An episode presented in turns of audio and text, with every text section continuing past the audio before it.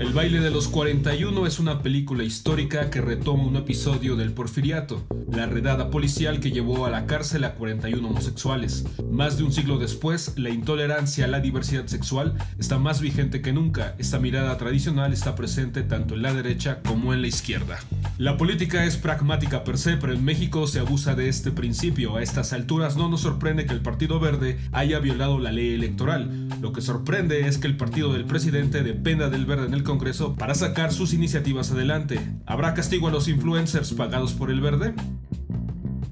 Las voces habituales de Paola Vázquez Almanza y Jessica Flores Leiva son las voces protagonistas de este nuevo episodio del complot nacional.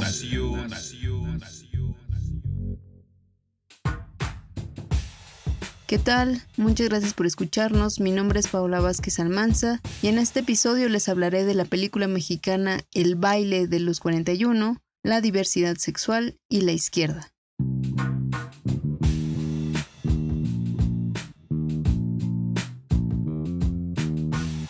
Madre solo hay una, no dos.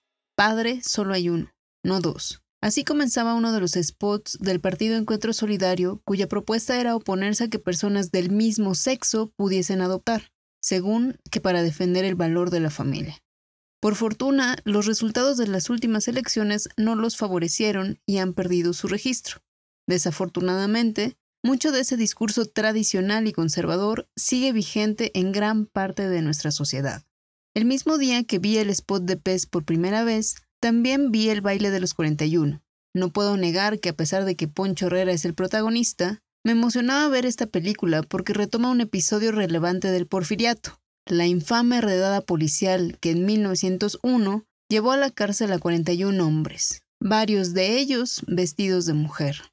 La primera vez que supe algo del baile de los 41 fue gracias a un texto de Carlos Monsiváis en el que se contaba cómo a partir de esta redada se establecieron en México medidas jurídicas para castigar legalmente a los homosexuales. Y bueno, por este dato tenía la esperanza de que la película fuera, si no buena, al menos informativa. Digo, ¿cómo podrían hacer una mala película con un tema tan interesante e inexplorado por el cine nacional? Y bueno, desgraciadamente lograron hacer una mala película. Sobre todo porque banalizaron un tema histórico, lo redujeron a una burguesa calentura entre dos hombres de la clase alta del porfiriato y lo despojaron de toda relevancia social, histórica e identitaria.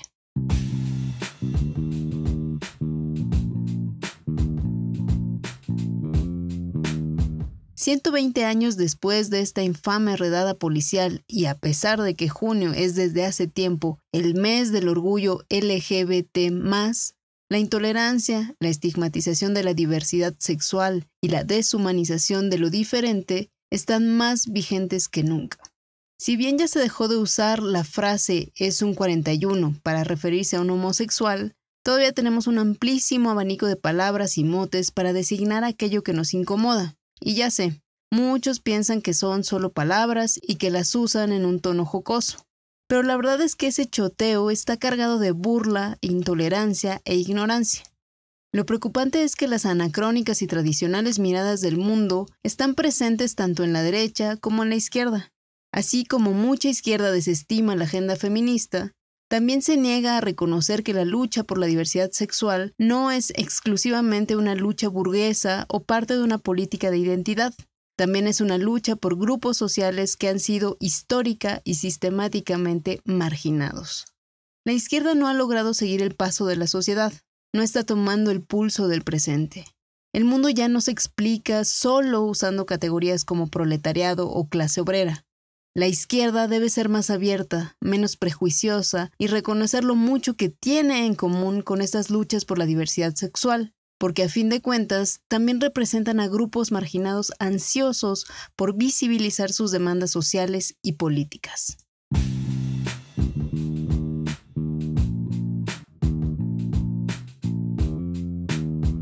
Temo que hay cierto prejuicio de clase al hablar sobre las luchas por la diversidad sexual.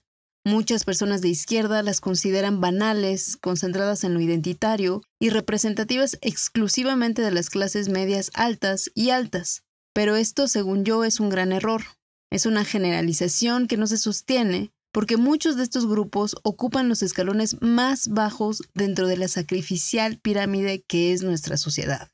Cuando pienso en diversidad sexual en México, no pienso en jóvenes de tez blanca bebiendo chela artesanal mientras ven RuPaul Drag Race.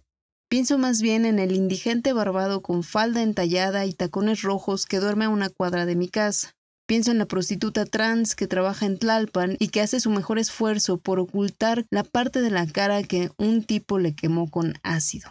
Y cuando pienso en diversidad sexual y su potencial para impulsar una agenda de cambio social, también me pregunto por qué la izquierda mexicana no está incorporando a estos grupos a sus filas.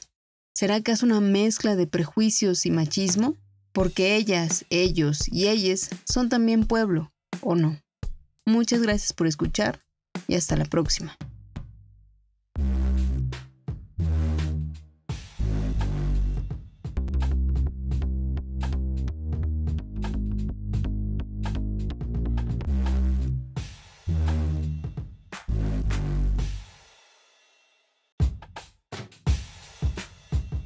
Hola amigas y amigos seguidores del complot nacional, les saluda Jessica Flores.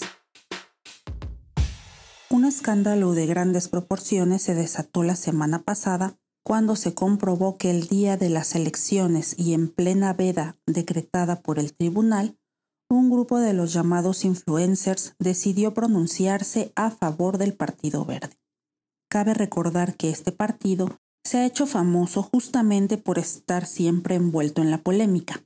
El asunto de los influencers no es la primera vez que ocurre, ya anteriormente, dicho partido había ofrecido cuantiosas sumas de dinero a algunos famosos a cambio de promocionar sus propuestas e incentivar el voto ciudadano por esta opción.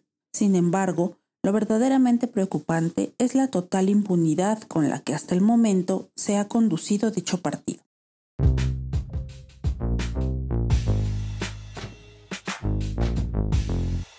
Con un origen oscuro y netamente familiar, el Partido Verde se propuso constituirse en una organización fuerte y sólida que contara con el suficiente respaldo ciudadano. Así pues, fue como comenzó a crecer, enarbolando propuestas de los demás partidos verdes alrededor del mundo y concretamente de los de la socialdemocracia europea, aunque con un contenido bastante deformado. Desde el principio, el Partido Verde hizo creer a los ciudadanos que constituía una opción liberal, ecológica y progresista, lo cual no estuvo más alejado de la realidad.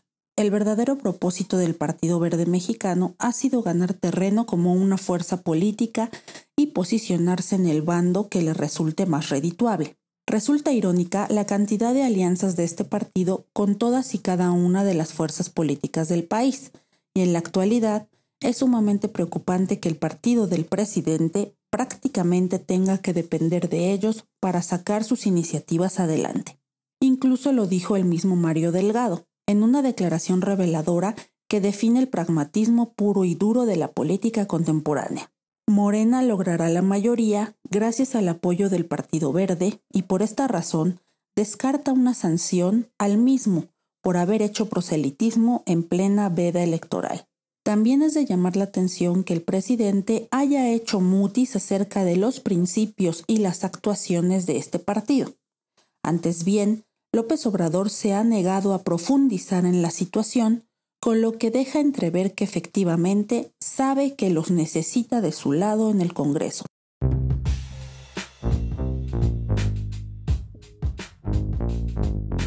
Así las cosas, resulta hilarante que en aras de aplastar a los otros y pasarles por encima, se tenga ahora la penosa necesidad de acudir a entidades escabrosas cuya reputación está cada vez más deteriorada. Finalmente, la lección que nos ha dejado el reciente proceso electoral es que no importa de qué te valgas ni con quién te tengas que aliar para cumplir tus objetivos políticos.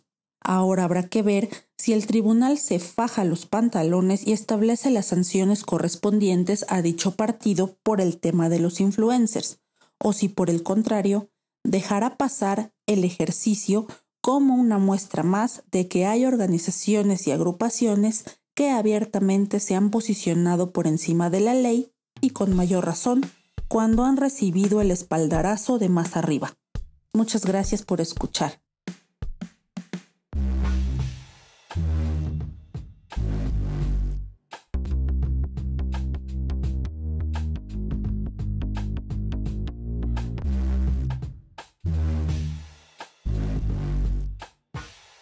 Hemos llegado así al término de este episodio.